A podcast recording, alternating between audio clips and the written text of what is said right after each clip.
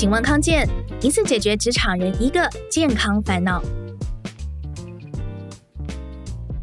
欢迎收听，请问康健，我是康小编雨婷。不知道正在收听的职场人，你现在是什么年纪呢？是已经开始向往过退休生活了，还是你根本已经退休了呢？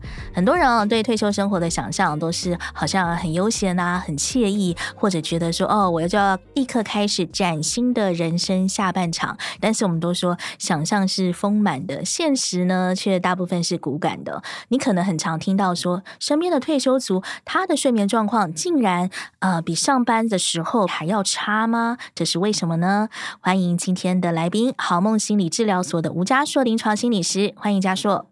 Hello，我是家硕临床心理师，大家好。哎哈喽，家硕，家硕不知道身边这样子的例子多不多？明明以前还有在工作的时候，失眠的原因都觉得说是因为工作压力太大了，是因为工作导致我作作息不正常啊，啊、是因为我半夜都在还在想着老板的叮咛啊，我的 case 啊，我的案子啊，我的企划案等等等等。照理来说，我退休之后应该这些因素都排除了嘛？那我应该睡得比较好才对啊。结果呢？我觉得分两种哦，有一些人是现在正在工作，大家一定都在这个阶段有期待退休、嗯、哦。我退休应该就不用再找你了吧，心理师，就是我不会有压力了嘛？我不用工作了，没有烦恼了。好，但还有另外一组人是真的已经退休了，结果他还是来找我了，就代表他退休后还是有退休后的压力。好、嗯哦，所以我觉得。有些介在这中间的，我就特别会提醒。好，我说介在中间是，他可能考快退休了，所以他很期待退休生活，或者他说，哎，心理师，我可不可以赶快申请退休？我会不会就解决这个问题？我说先暂停一下，好，因为我就会跟他分享说，哎，其实有些人真的退休了，还是有可能有这些睡眠困扰、心理的困扰，我们要先做好准备。如果你有一个超前部署。我觉得它是一个非常重要的衔接。所以，如果你还没有退休，但是已经快要接近退休年龄的话，今天教大家怎么样超前部署。如果你已经退休了，而且真的呃有持续性的睡眠的困扰的话，今天也听听看到底可以怎么样来解决呢？那在聊的时候，特别要提到嘉硕有出一本书哦，还有另外两位心理师，呃，黄天豪、苏逸贤出了一本书，叫做《认真的你有好好休息吗》。那在这本书里面很特别的是用三个力哦，力量的力。包括体力、脑力还有心力来解释不同的睡眠困扰。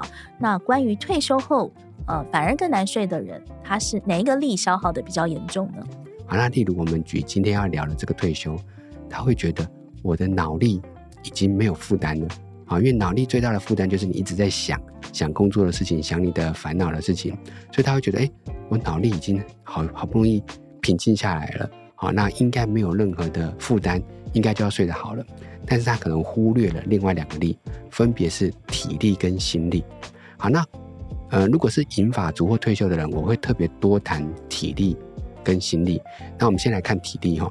那有时候这些人其实体力上面可能因为年纪大了，或者是退休会有一个状态，你的体力的消耗会。减少很多，很对，你可以想象，你上班的时候，你毕竟还是要出门，啊，工作的内容就算再怎么静态，你可能还是要维持一个专注，你可能还是要一直坐着工作，好，那所以你一旦退休了，你可以想象，你不用出门了，甚至你可能会多睡那么一点，多睡个一小时到两小时。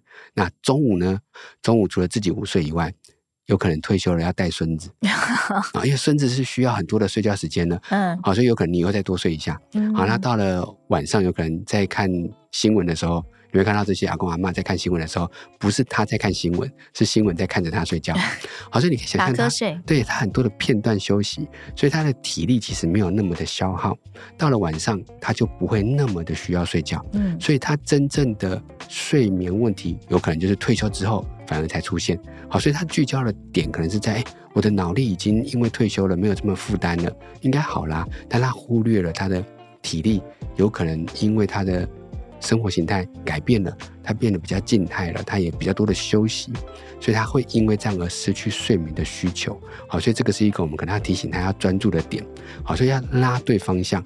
那另外一个例假心理，如果你的工作突然没有了，对于某些人来讲，其实是一个很大的。空虚感，嗯，很大的生活的重心不见了，好，尤其是如果你的工作可能本来，花很多时间在投入的，甚至你可能是我们讲叫呼风唤雨的这个阶段。好、嗯，就像我们在这本书的这个主角里面，他可能就是一个很成功的人士。好，那他可能就很急在退休，我就可以不用不用管工作的事情了。但是真的退下来，你的心呢，可能就开始焦虑了。哎，完了，我没有方向了，我没有目标了，甚至退休的阶段有可能也是在家庭的组成开始改变了。好，例如你的小孩可能都已经成家了。好，甚至立业离开你的生活周边了，好，所以有可能你就自己跟着你的另外一半，好，但是有可能你们两个本来都在工作状态，突然要静下来，还不知道怎么相处呢，好，所以你的心有可能失去了重心以外，你切换了一种相处模式，你可能甚至不太习惯，好，所以我觉得这个部分就真的更需要提前做准备，好，例如你可能要开始养成某些兴趣，让你的心。可以再一次火起来，好，所以但是这件事情，我觉得有可能是跟我们工作的习惯有关。我觉得，呃，在台湾可能很多时候都是工作到最后一刻，所有东西都一放下来了，你才可以开始想我退休要干嘛。哦，就是没有过渡期的。对，因为这个时候你已经退休了，你再在想的时候、嗯、啊，这个空巢期，这个空虚感其实已经出现了，所以一定要提早。好，所以我真的有时候我反而会请个案，你可以的话，你再晚一点退休。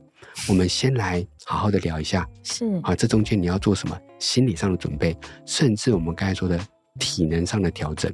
我说一下我的例子哈。虽然我现在才四十多，其实，但我现在就一直在想退休的事情。好像也太早了吧？对，但是我觉得我们我们可以很早开始规划。但额外分享一件事情，那你的你想要退休的年龄是？哎，这这是真的，雨婷刚才也提的很好。其实我的退休年龄又比大家可能可以更晚，因为我现在自己工作。对呀。啊，心理治疗有个特色，不得不说了，我只要嘴巴还可以讲，是，我就可以继续做。对。啊，我在自己的治疗所，所以我自己预计可能到七八十，但是我因为我觉得我的退休有可能可以大概到五六十，我就可以。拨一半的时间开始经营退休生活啊，例如我可能很喜欢呃去露营，好，因为我们可能在未来可能越来越方便，我可以开一台露营车，但是我现在就可以开始了解，好，那露营可以用什么样的一个方式，那怎么样去经营，好，所以我说，哎，很早之前就开始想，那真的到了那一刻，我可能就不会那么的焦虑，好，当然一部分我可以保有一些工作的呃节奏，好，所以如果大家距离你的退休真的还有一段时间，你也可以想，你退休之后你要做什么。分享一下，我觉得最近我有去呃被邀请去一些大学上课，嗯，那这个大学它的对象就是退休的人呢。那我去那边我觉得很欢乐哎，因为他安排的课程像我的背景，他都是让大家学一些跟身心健康有关的。好，那一个礼拜可能上个一两天的课，好，但是都是学这些呃可能蛮蛮重要的生理或心理上的照顾的知识。好，所以我觉得如果大家对于学习一直有兴趣，你也可以。提早开始想，哎，你的居家附近哪里可以上到这些课？不会等到你退休了，你还在想，哎，我的兴趣是什么？哎，还在想哪里可以上课？好，所以如果更提早，我之前有个个案，他真的对这些内容有兴趣，他甚至可能可以搬家，好，他搬到可能比较方便上课的空间，那他就一定要提早做准备。好，所以我觉得体力跟心力，我们刚才说的做一些额外的任务的改变，或者是一些这种提前部署。我觉得反而是可以思考的方向。嗯，刚刚有一个非常大的重点，就是说家硕有提到说，有些个案觉得工作压力很大，睡不好，所以就想说，哦，那我是不是要立刻退休？但家硕反而会建议说，不要，就是反而应该是逆向操作，你应该是。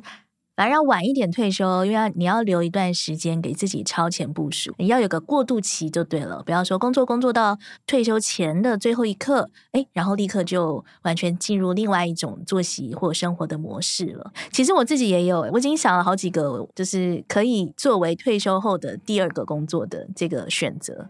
对，其实我觉得现在的工作形态有很多种了，好，没有说一定，呃。退休后就不能做，或者是年纪老了就不能做，好、嗯，所以就像雨婷说的，可能你也可以思考有没有这种第二春，或者是这种斜杠的内容，这中间就可以有一个我觉得比较完美的接轨。好，想起来有个个案，他其实很爱吃东西，嗯，好，所以他现在其实也在思考的事情就是，诶，他有没有可能接近退休之后，把这个变成他很重要的生活内容，嗯，好，他可以煮东西给家人吃，甚至给他的小孩。好，但是他可以煮的，就是有点很摆的很美的那一种。我看过他的照片，他真的是可以煮的很漂亮。好，那也很多人很喜欢他这样的一个风格。好，那我说，哎，这个你就可以当做你的很重要的兴趣。好，那不见得你要卖便当，不见得是要赚钱，但是他可能可以占据你可能接近退休或退休后一个很大的生活重心。那这个过程中，如果回到山里，你的体力还是在消耗，因为你还可能要备餐，你可能要去市场买菜，买现在最当令的食材，好，所以你的体力还是在消耗。那你的心力，你可能煮完这些东西，你的家人感谢你，你有很好的人际互动，那你自己也得到很好的满足，好，所以我觉得它就可以让你的脑力、心力也可以得到一个很好的运作或者是修复。好，所以我觉得这回到那三个力，你就可以知道我该怎么做。所以你做的事情不要又变成是压力了。啊，你例如你做一个事情，你可能成为第二春，但是你希望他又可以赚到多少的钱，那他就有可能会变成不见是好的安排。好，所以我觉得就可以去看这个人的特质，啊，他适合安排什么样的一个退休后的生活模式。但是真的可以提早开始想，那有时候自己想会想破头哈，或者是你自己的思考习惯可能会有某一些盲点，所以你可以拿出来跟你的。朋友，好，或者是跟你很重要的他人，可以帮你稍微听一下这个故事，听一下他后续的安排，或者是你要跟你的医生、心理师来做讨论也可以。那至少我现在遇到了一些个案，他都可以，我觉得是可以想出蛮多蛮好的发展的。嗯，虽然我们平常都是抱怨说，就是还有在上班的人，还没有退休的人，平常都是抱怨说工作压力很大啊，占了很多时间，每天都很忙。但是其实也看过一些说法，其实工作。嗯，不管是对你的身心状况，甚至是对你的睡眠哦，都还是有一些好处的，对不对？比如说，让你有成就感啊，让你有社交生活，或者说更直白的说，就让你够累嘛。你白天够累了，晚上就容易入睡。所以其实，呃，工作压力是有，但是工作对身心还有睡眠来说，它其实是有某部分的注意，是不是？没有错哈，我觉得刚才说工作其实对于我们来讲还蛮正面的。那一样，压力其实对我们来讲。蛮多时候也是正面的哦，那但是我们这边要提哦，有一个我觉得专有名词叫做甜蜜的压力，嗯，我们要找到一个刚刚好的压力。好，那先举个例子哦，压力对我们来讲为什么是正面的？除了刚刚雨婷说的，我们在面对压力的时候，我们的身体会动起来。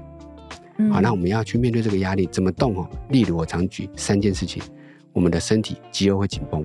好，假设这个压力是老板给你一个任务。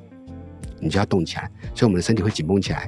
好，那这个紧绷起来反而会让你的心跳也加快，好，你才有更好的血液循环。嗯，你的呼吸也会加快，你才可以吸进更多的氧气。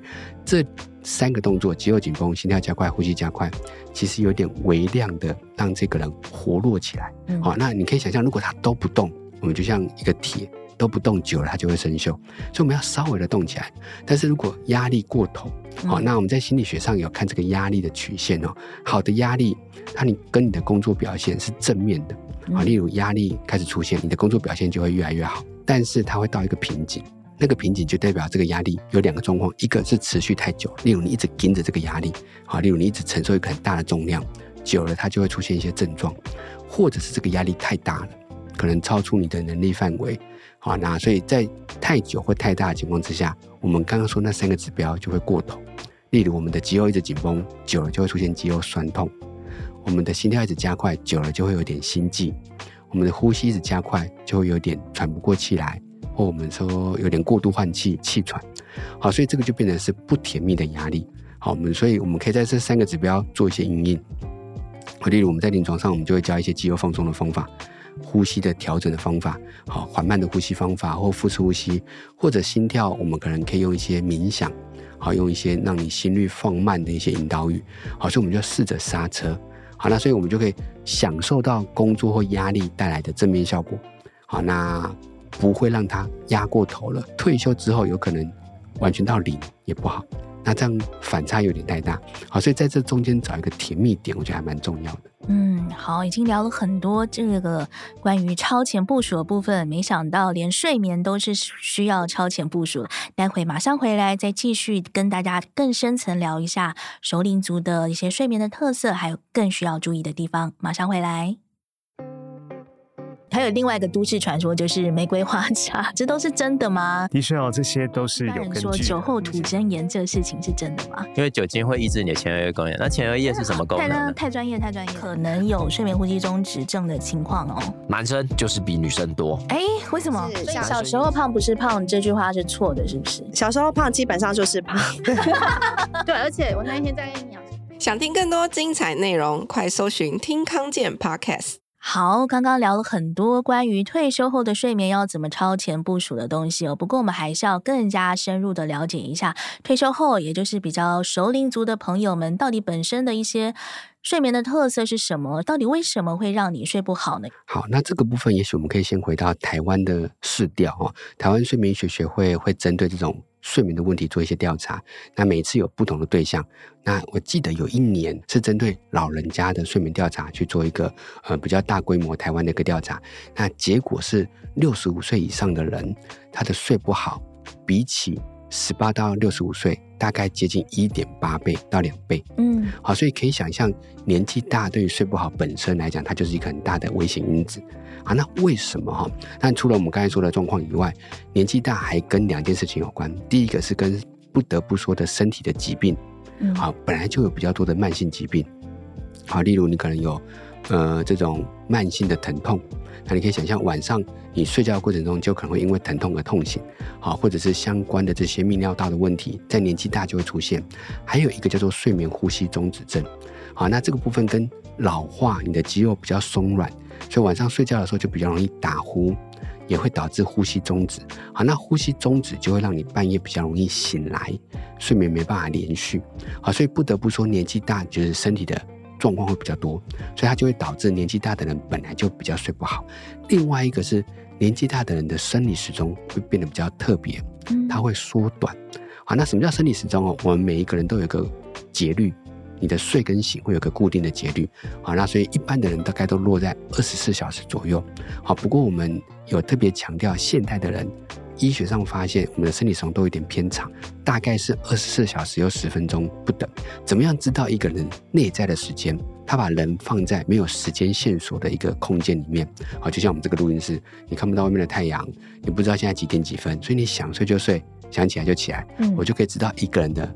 内在生理时钟，好，那为什么聊这个？是因为研究上发现，老人家的生理时钟比较偏短，甚至有可能在某些人会短于二十四小时。那也代表什么？他会越早睡越早起。嗯，好，所以大家感受一下啊，你自己家里的长辈有没有这个状况？有时候他可能晚上八点九点就已经可以睡了。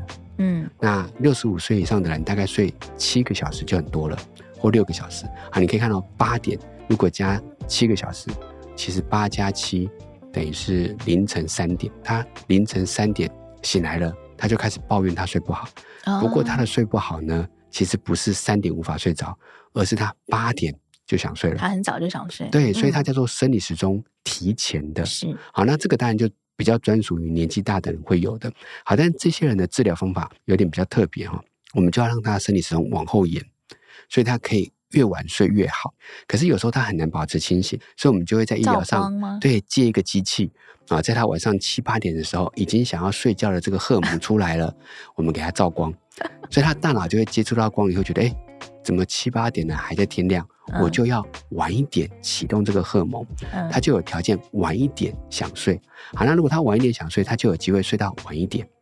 好，所以他就可以有机会更晚睡、更晚起。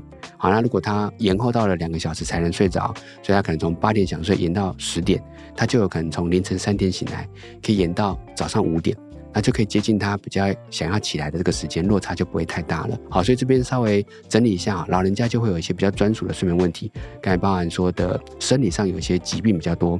好，那另外就是这个生理时钟有可能会跑掉了。好，这是生理方面的一些首领本身的一些睡眠特征，但是在心理方面呢，我们刚刚有调聊了一些退休后的心理状态。那如果我们再挖更深层一点呢，除了说啊、退休之后啊，突然不用工作啦，然后体力的活动减少之外，其实有蛮两个蛮主要的一些心理因素要聊聊看的。一个就是他的一种焦虑感哦，另外一个就是他一种就是无法掌控的。一种感觉是不是？没有错哈，我们在这本书其实有针对一个案例，我们去谈的更多。好，很多人退休之后，我们刚才说的是要超前部署，部署退休后要做什么。但是有可能退休也代表你要接近某一个状态，例如你要死亡了。其实，在临床上会遇到很多这种对于死亡担心的人，他当然产生的焦虑，或者产生他对他生命的失控，没办法再有这么掌控的感觉。我们就会去看，其实你不见得是担心死亡。